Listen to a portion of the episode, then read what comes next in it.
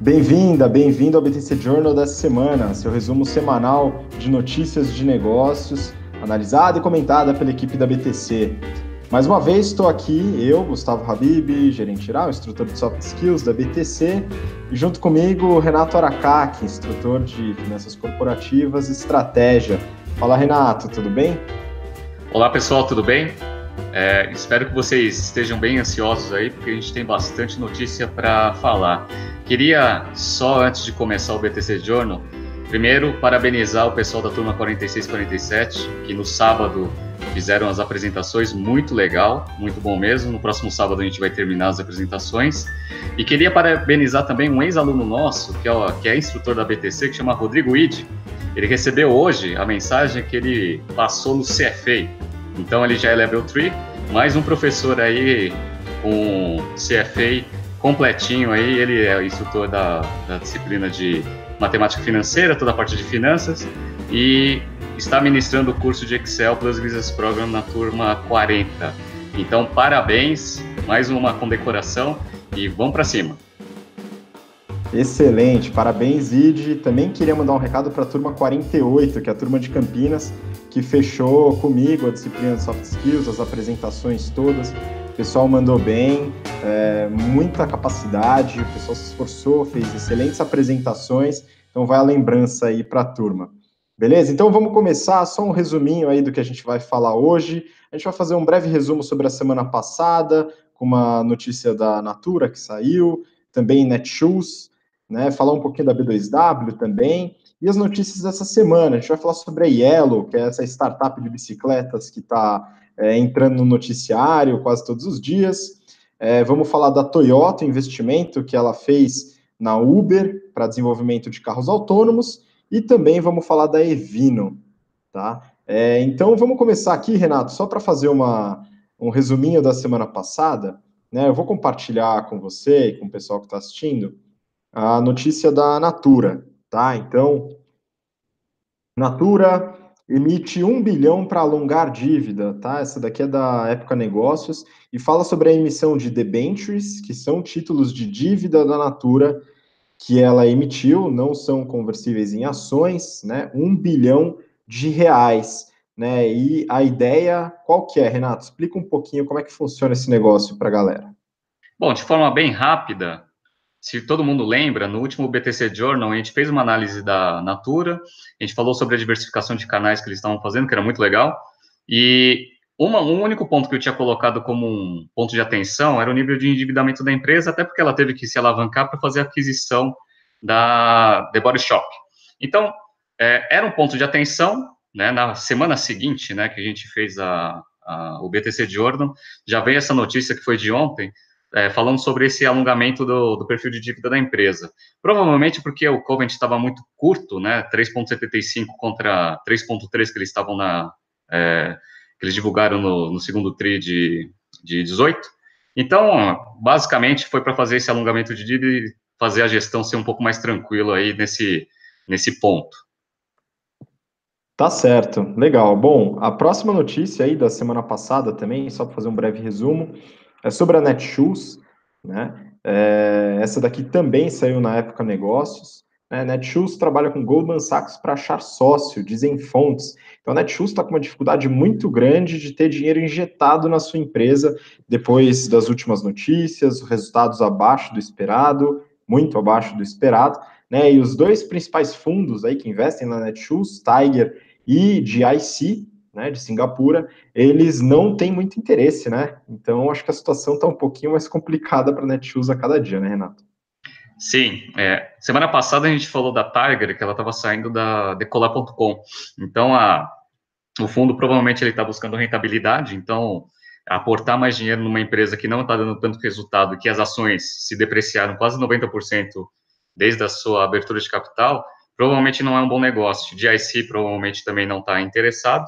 O único jeito de você injetar dinheiro novo na empresa é trazendo novos sócios. Obviamente vai ter uma punição no valuation da empresa, não vai ser aquele valuation de antes do IPO, mas eu acredito que também as ações elas estão muito abaixo aí do potencial delas. Então, provavelmente vai ter mais notícias aí para frente. Uma coisa que que vai acelerar um pouco esse processo é que a Netshoes ela fez aquela reestruturação, principalmente naqueles veículos financeiros que eles utilizavam para ganhar prazo com fornecedores. Isso fez o caixa deles cair bastante. Então, provavelmente essa notícia, né, ela é só uma prévia de algo que vai acontecer provavelmente nas, nos próximos, nas próximas semanas. Assim, vamos acompanhar, né? A gente vai continuar acompanhando e falando com o pessoal. Outra notícia, só para puxar, continuar puxando o gancho da semana passada. Né? Semana passada a gente falou bastante sobre a Amazon, né? E o marketplace que ela lançou aqui no Brasil no setor de moda, né? E aí eu achei uma notícia aqui interessante da B2W, né? B2W vai oferecer crédito a vendedores de marketplace. Né? Então, a B2W, né, que tem aí a Submarino, Americanas.com, ela também tem o marketplace, também fornece produtos de terceiros na sua plataforma, no seu sistema, e também fornece produtos financeiros. Né? Acho que isso nem todo mundo conhece, mas a B2W ela traz esse, essa linha de receita adicional é, via produtos financeiros, né, Renato? É, o marketplace ele tem uma, uma vantagem, porque você geralmente você a empresa, ela não tem o carregamento do estoque, fica com uma lojinha de terceiros, como a gente explicou na semana passada. E tem uma coisa bacana que é o seguinte: na hora que você faz a venda, tem todo o, o processo de você receber o dinheiro, enviar a mercadoria e a mercadoria chegar no cliente. Nesse tempo, é, o dinheiro ele pode ficar com o marketplace, dependendo de como ele estruturou lá com os meios de pagamento. E você, se você tem dinheiro e você tem o tempo, você consegue ganhar dinheiro com isso também. Como quem vende geralmente são pequenos comerciantes ou lojas né, que têm problema de capital de giro, você conseguir antecipar esse valor e cobrando, obviamente, juros disso para os sellers, é uma fonte de, de dinheiro, de geração de valor também no marketplace, fora o FII da transação. Então, isso é bem interessante, tá? É, quem faz isso também é o Mercado Livre. O Mercado Livre também faz esse tipo de operação, que é uma linha de receita que eventualmente vai ser bem relevante quando a plataforma está grande, que é o caso da B2W. Além da, do Mercado Livre, a Magazine Luiza também tem essa questão do marketplace. E só adicionando aí como comentário, você falou da relevância do marketplace. No caso da B2W, está em torno de 35% né, das vendas totais aí só no marketplace. Então, é realmente representativo. Né? Tem várias facilidades operacionais aí e essa linha de receita a mais que a, são os produtos financeiros, né, para facilitar isso para os clientes, né, no caso as empresas que estão no marketplace. Então, vamos seguir então para notícias dessa semana. Né? A Yellow está dando bastante repercussão, né? É, infelizmente de forma negativa essa semana, né? Yellow é uma empresa que começou a operar agora em agosto, né? E é um sistema de compartilhamento de bike sharing, né? Compartilhamento de bicicletas, né? É, muita gente tem visto em São Paulo, né? E, e ela, eles começaram agora. E o que mais é, surpreendeu foram as imagens de bicicletas quebradas, o pessoal tirando o pneu da bicicleta, enfim, coisas é, que muitas vezes é, são submapeadas nos resultados financeiros né? Porque a gente não, não tem essa expectativa. Mas diz aí, Renato, o que, que você achou da reportagem? Olha, eu, eu fico boa parte do meu tempo na semana na Berrine e eu vi bastante bicicleta lá da Yellow lá. Eu acho a proposta de valor muito bacana. Eu acho que efetivamente, principalmente em São Paulo, que a gente tem um trânsito que é né, descomunal, é, ter alternativas é muito legal. Eu só tenho, eu só tenho um ponto que é o seguinte: é, tem alguns modelos que eles funcionam lá fora, né, principalmente por é, nível cultural e né, hábito de consumo, que o pessoal se espelha lá fora e traz as ideias aqui para o Brasil. Esse tipo de coisa é uma coisa que acontece lá fora também. Tanto é que essas empresas de bike sharing elas estão sofrendo também um, alguns problemas lá fora e aqui no Brasil, até pela reportagem, ele fala que o fundador ele mapeou tudo que deu errado lá fora e vai tentar não cometer os mesmos erros aqui no Brasil. O problema é exatamente isso. Eu já vi a bicicleta, já vi bicicleta quebrada lá na Berrine também. E, e, é um modelo meio estranho, né? Porque você deixa a bicicleta em qualquer lugar, né? E tem toda uma parte de, de equipamento ali, né? De tecnologia que vale dinheiro, né? Sem contar a bicicleta. Na reportagem fala que até já tinha a bicicleta da Yellow na, no LX, né? Aqui, que não é de se espantar, porque eu já vi bicicleta também do, do Itaú. Tem muita gente que fala assim, ah, mas o Itaú tem, e dá certo. Lá o City, lá nos Estados Unidos, tem. Mas vale lembrar que não é a fonte de receita das empresas. Elas usam mais esse tipo de, de, de negócio, mais como marketing, divulgação, do que efetivamente uma linha de receita, uma unidade de negócio para dar lucro. Então tem que tomar um pouco de cuidado. Teve um caso aqui no Brasil, alguns anos atrás, de uma empresa que era, inclusive era investida da Tiger, que chamava Netmovies. A Netmovies, ela veio para o Brasil com o mesmo modelo da Netflix lá nos Estados Unidos quando ela começou, que era o quê? Você enviava DVDs para casa do cliente e o cliente podia ficar com até quatro DVDs na casa dele. E aí ele podia pagava uma mensalidade lá e aí quando ele pediu o quinto ele tinha que devolver um, ou seja, ele só podia ficar com no máximo quatro DVDs. Aqui no Brasil esse negócio não deu certo muito por causa da pirataria, primeira coisa, né? Segunda coisa, produto danificado. Por quê? Porque aqui no Brasil é um pouco diferente do que né, lá dos Estados Unidos. Então, esse caso da Yellow, para mim, ele cheira um pouco né, a mesma tendência. Eu espero que dê certo, né, porque o negócio é muito bacana. E eu gosto muito quando a proposta de valor para o cliente ela é muito evidente. O problema é que tem um hábito de consumo que a gente precisa melhorar no Brasil de uma forma geral, né? Uma coisa interessante, né, a reportagem, ela fala que essas, é, essa, esses detalhes operacionais, né, as bicicletas roubadas, quebradas ou vendidas através do OLX, é, não prejudicam a operação.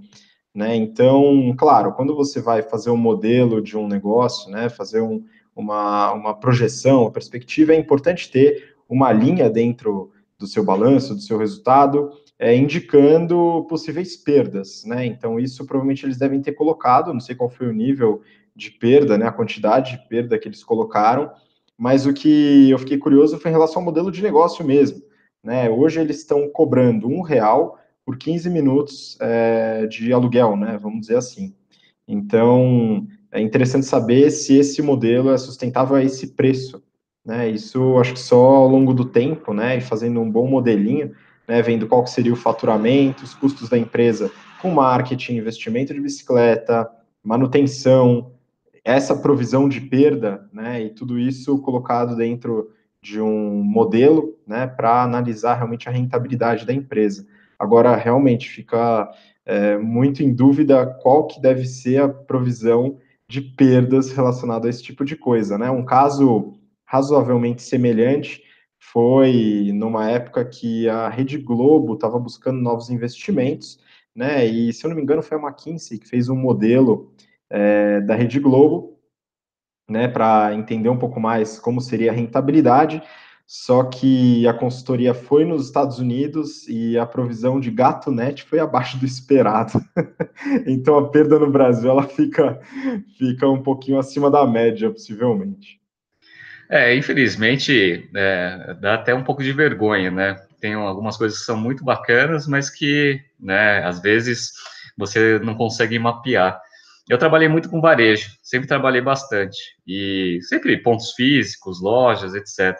Já vi cada coisa, né, de roubo, de danificação de produto. Então, essa linha de, de despesa, né, que é uma perda, na verdade, ela precisa ser bem conservadora. Infelizmente, no Brasil, a gente precisa ser bem conservador, principalmente nessa, nessas coisas que a gente acredita que não vai ser nada relevante, para a gente não ter surpresa na hora que colocar o negócio para rodar, infelizmente. Exatamente, mas concordo com você. Eu acho que é um modelo interessante para suprir uma necessidade de mobilidade que a gente tem, principalmente em São Paulo, né? Mas acho que em todos os grandes centros, né? Bom, vamos seguir então para a próxima. Próxima notícia, a gente sai um pouquinho do Brasil, né? E a gente vai falar de Toyota e Uber. Né? Toyota investe, essa notícia da Exame, Toyota investe 500 milhões de dólares para desenvolver carro autônomo com a Uber.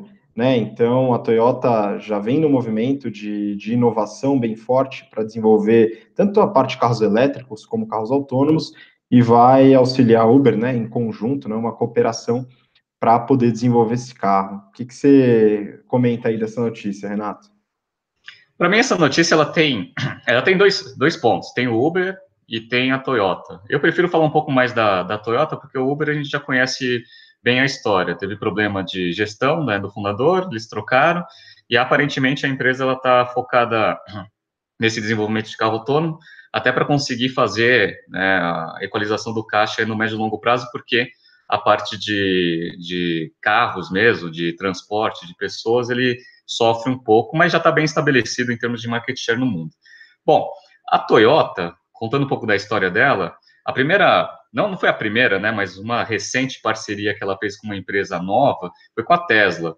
Lá em 2010, ela tinha 3% da Tesla, pagou 50 milhões de, de dólares e forneceu uma fábrica, que é a fábrica, né, que era uma das primeiras fábricas lá da, da Tesla, para fabricar o carro elétrico. Qual era a ideia? A ideia era ser parceiro da Tesla no, nesse desenvolvimento, aprender um pouco como funciona um carro 100% elétrico e é, aprender um pouco da cultura de empresas do Vale do Silício, que é um negócio mais, mais jovem, mais dinâmico, etc. Tá? O que acontece é que parece que isso que foi a causa da, da dissolução da, da parceria.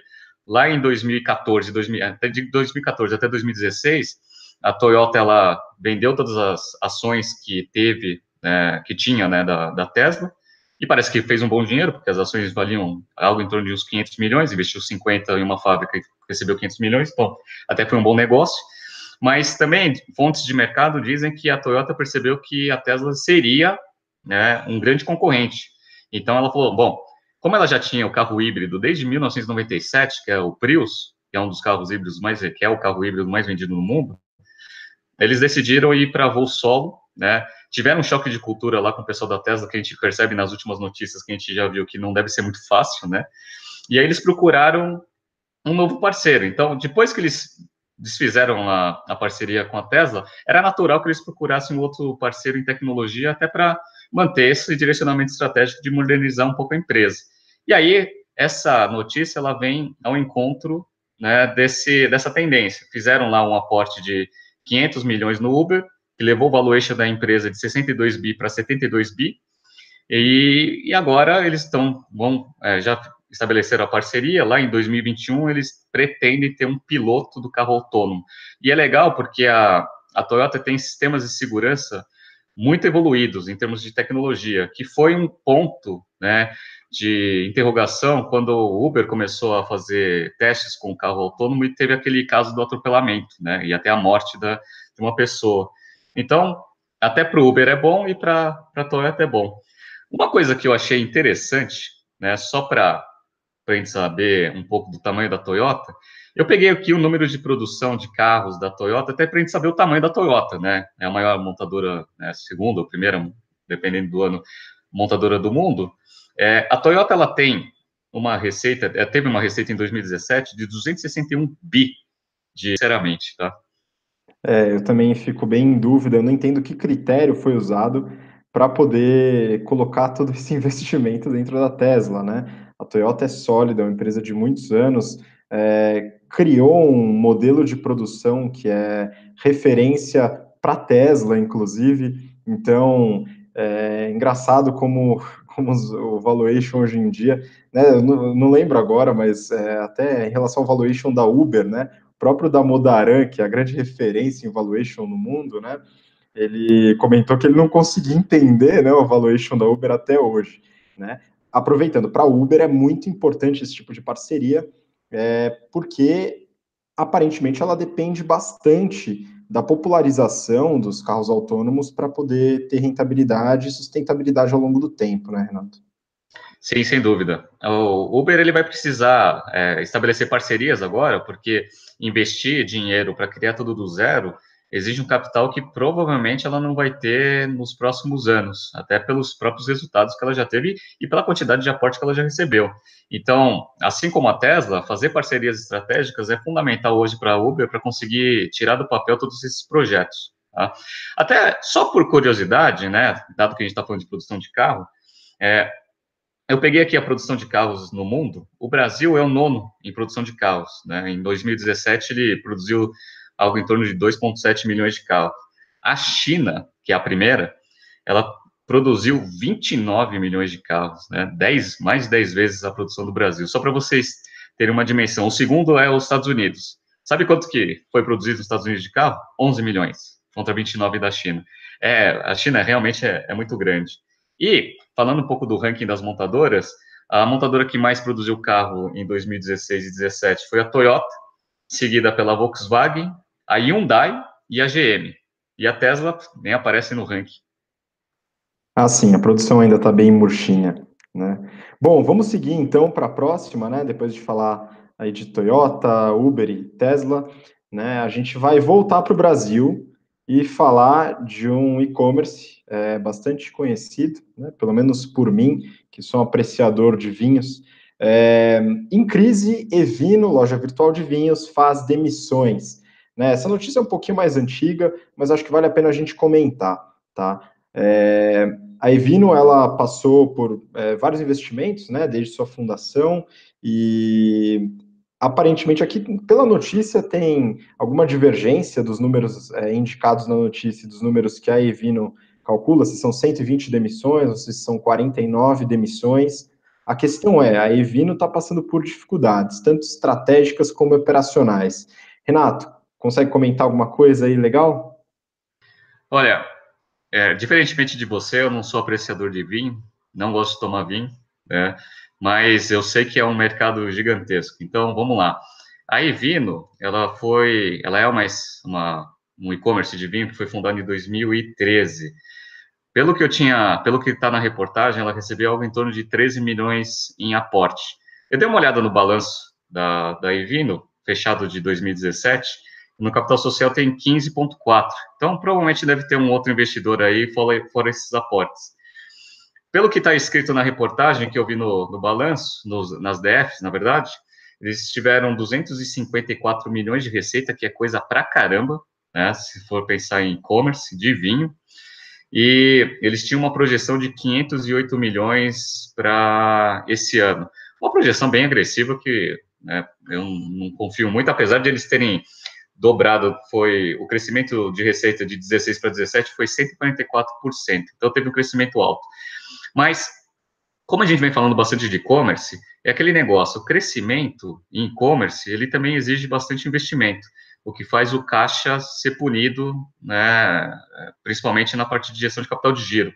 Então, a reportagem fala que eles têm uns 10 meses de venda de, é, de produto, que é bastante para vir, e e é, e é, interessante que também fala que eles têm uma dívida atual, pelo menos está escrito lá na, na, reportagem, fontes de mercado, de 100 milhões. Quando eu peguei o balanço fechado de 2017 para 31 de dezembro, a dívida total não passava de 50 milhões. Então, é, ou a informação está incorreta, ou eles contraíram, né, quase dobraram essa dívida aí em, em menos de um semestre, né? Então, é, talvez possa ser, não é difícil entender. Mas o ponto é o seguinte: é, eles têm esse mercado de vinho, né? Aqui no Brasil, eles têm dois grandes players, né? Em, em termos de e-commerce. Eles têm a Invino e tem a Wine.com. A Wine, ela foi fundada em 2008 e ela recebeu uma, uma participação, um aporte do fundo da, do Abílio Diniz em 2016. Pelo que eu, pelo que se sabe de mercado, ele entrou com 24,9% da empresa e com debenture é, conversível, então, se ele exercer todas as, as participações que estão combinadas, ele chega a 43,9. Então, é uma empresa que tem bastante dinheiro. E isso é ruim. Por quê? Porque quando você tem muito caixa, você pode ir para uma estratégia de consolidação de mercado, o que entra naquele negócio que a gente já vem falando nos BTCs Journal, que a gente ensina até na aula de GBP, que é a famosa guerra de preço. Então, se você é um apreciador da Evino, eu dei uma entrada no site tanto da Evino quanto da Wine.com, eu vi que tem bastante promoção. É, então, é, parece que, a, a, pelo que diz na, na, na, reportagem, parece que essa competição está sendo um pouco danosa aí para a Evino. A Wine não está citada na, na reportagem, então não dá para a gente falar. Mas, assim, é um mercado que, que tá, vai sofrer ou está sofrendo guerra de preço. É, a guerra de preço, ela tá bem clara, até eu conheço ambos os, os e-commerces, né, e ambos têm muita promoção, é, tem realmente essa, essa característica da guerra de preço é bem clara, né, até porque é, para muitos perfis de, de consumidores, é, não é o rótulo específico, né? Porque a Evino e a Wine, muitas vezes importam rótulos exclusivos, né, para cada uma delas, mas para a grande maioria dos consumidores não é um rótulo específico, mas é realmente o preço mais baixo, né? Até porque muitos dos vinhos são para presente, enfim. É, é uma situação difícil, porque é tanto a parte operacional, 10 meses de estoque, né? 10 meses de estoque aparentemente é bastante coisa, né? E essa concorrência bem forte. E o que não impede também de concorrer com outros players de e-commerce que não são especializados de vinho, né, Renato? Então, até a gente falando agora de marketplace, né? Vai que a Amazon agora começa a vender vinho, né? Pois é, é, eu sei que quem atua bastante nesse mercado são os supermercados. Então, eles também são grandes distribuidores de vinho online também, apesar de também ter os pontos físicos. E só para você ter uma ideia da, do tamanho da Wine, que é esse a gente conseguiu pegar a informação da Ivino, a gente não consegue. A Wine ela tem 451 mil clientes ativos e o modelo de assinatura deles é, são 148 mil sócios. Então, é gente pra caramba, né, que gosta de vinho, né? Eu tô, eu sou uma exceção, então tô, tô vendo aqui, né? Todo mundo gosta muito de vinho. E uma coisa interessante desse, desse modelo é que a, o modelo de assinatura, ele é um modelo muito bom para você conseguir equalizar o capital de giro, porque, é, só para todo mundo entender, você tem um modelo de assinatura, você paga mensalmente, e aí você vai recebendo vinhos né, diversos, com, dependendo do, da, cura, da curadoria da, da empresa. Mas você tem uma previsibilidade de receita.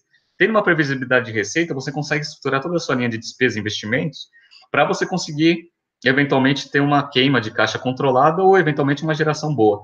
Então, dado que eles vendem né, diretamente para o cliente e ainda tem o clube de assinatura, a Wine.com ela mostra que ela tem uma equalização boa aqui entre, entre esses dois modelos aí de monetização. Isso é muito importante para o e-commerce para não queimar caixa. Apesar que agora está com a Abílio Diniz lá atrás, né? Então deve ter com bastante dinheiro para queimar. Então aproveita aí que se continuar a guerra de preço, vai tomar bastante vinho de graça aí, Costa. Pois é, a ideia é essa, né? Sempre, objetivo. Mas legal, para finalizar, só a gente eh, nem acabou comentando disso, mas é, você falou agora de assinatura, né? Então a gente está falando de modelos de precificação, né? Pricing, achei interessante é, trazer uma experiência que eu tive recente. É, claro que eu fui atrasado, né? Mas o YouTube vende filmes, né? Então tem uma, algumas listas do YouTube que fazem essas vendas. Eu recentemente adquiri um filme, R$ 3,90, é, 48 horas para você poder assistir o filme dentro do, do YouTube, como streaming. Né? Então você tem aí uma diferença entre, por exemplo, Netflix, que é um programa de que é, que é, é, é precificado, que é o sistema de, de precificação é, de assinatura, né? Não lembro exatamente qual o valor hoje, e um modelo como, por exemplo, do YouTube, né? Acho que também dá para comparar, enfim, é uma é algo interessante de se analisar, né? Não sei se você tinha visto isso já no YouTube também. Sim, é, são dois modelos. Então, é, dependendo do, do tipo de, de, estratégia financeira que tem por trás, às vezes uma faz um pouco mais sentido do que a outra. Geralmente, modelos de assinatura são aqueles que você né, coloca o cartão de crédito, faz um valor baixo para o cliente não fazer o churn, né, que é sair da base de, de clientes. Então, todo o trabalho, quando você tem um modelo de assinatura, é manter essa base ativa e ter menos é, saídas do que entradas, né, para você sempre aumentar essa base. Agora, quando você faz o transacional, é o modelo clássico, né? Você faz o marketing é, de, de trade, né? O trade market, tenta converter e aí você tem a sua margem lá naquela transação. Aí você tem que cobrir todos os custos, tem que sobrar alguma coisa. Então, são modelos diferentes, são modelos legais, a gente ensina os dois modelos no nosso curso, que são modelos, dependendo da estrutura e da estratégia da empresa, que valem a pena. Mas ter um mix dos dois, geralmente é um, é um, é um bom caminho. Ah, sim, cada um tem seu benefício, né? Geralmente o modelo de assinatura é interessante para trazer recorrência de caixa, né? Muitas vezes pode dar uma reduzida na margem, é, e o outro modelo tem também suas características, né? O transacional. Enfim, mas é só um comentário. Acho que é interessante, a gente trouxe algumas notícias, né? É, que ocorreram até um pouquinho antes da semana passada. A gente comentou até antes de fazer o BTC Journal de hoje é, que devido aí provavelmente eleições, alguma coisa assim, as notícias estão um pouquinho menos é, fervendo né, nesses últimos tempos. Mas de qualquer forma, acho que a gente conseguiu trazer alguns temas interessantes, né, que até é, foram comentados dentro das aulas, pelo menos nas minhas aulas, tiveram algumas pessoas falando sobre Toyota, nas apresentações, inclusive, e a gente conseguiu trazer algumas coisas é, mais atuais. Né? Então, acho que a gente fica por aqui, né, Renato? Não tem mais notícia para a gente comentar. E queria agradecer, obrigado pela sua participação, obrigado a todo mundo aí que viu. Bom, Renato, quiser dar seu recado aí. Bom, pessoal, obrigado mais uma vez. A gente vai analisar mais empresas ainda na semana que vem. E eu queria só dar um recado aí para a turma 46 47. Sábado vai ser a última aula de, de apresentação. Preparem as apresentações, porque eu vou cobrar e eu vou fazer o que a gente chama de plateia hostil. Estou brincando, né? A gente vai, né, um, um ambiente bem didático aí para a gente trocar bastante experiência. E amanhã a gente tem uma palestra, né? Na, na maior feira de recrutamento ali da, da área de comunicação, né? Que é uma TRAC. Então, a gente vai falar sobre marketing estratégico, que é bastante coisa que a gente já comentou aqui no BTC Journal.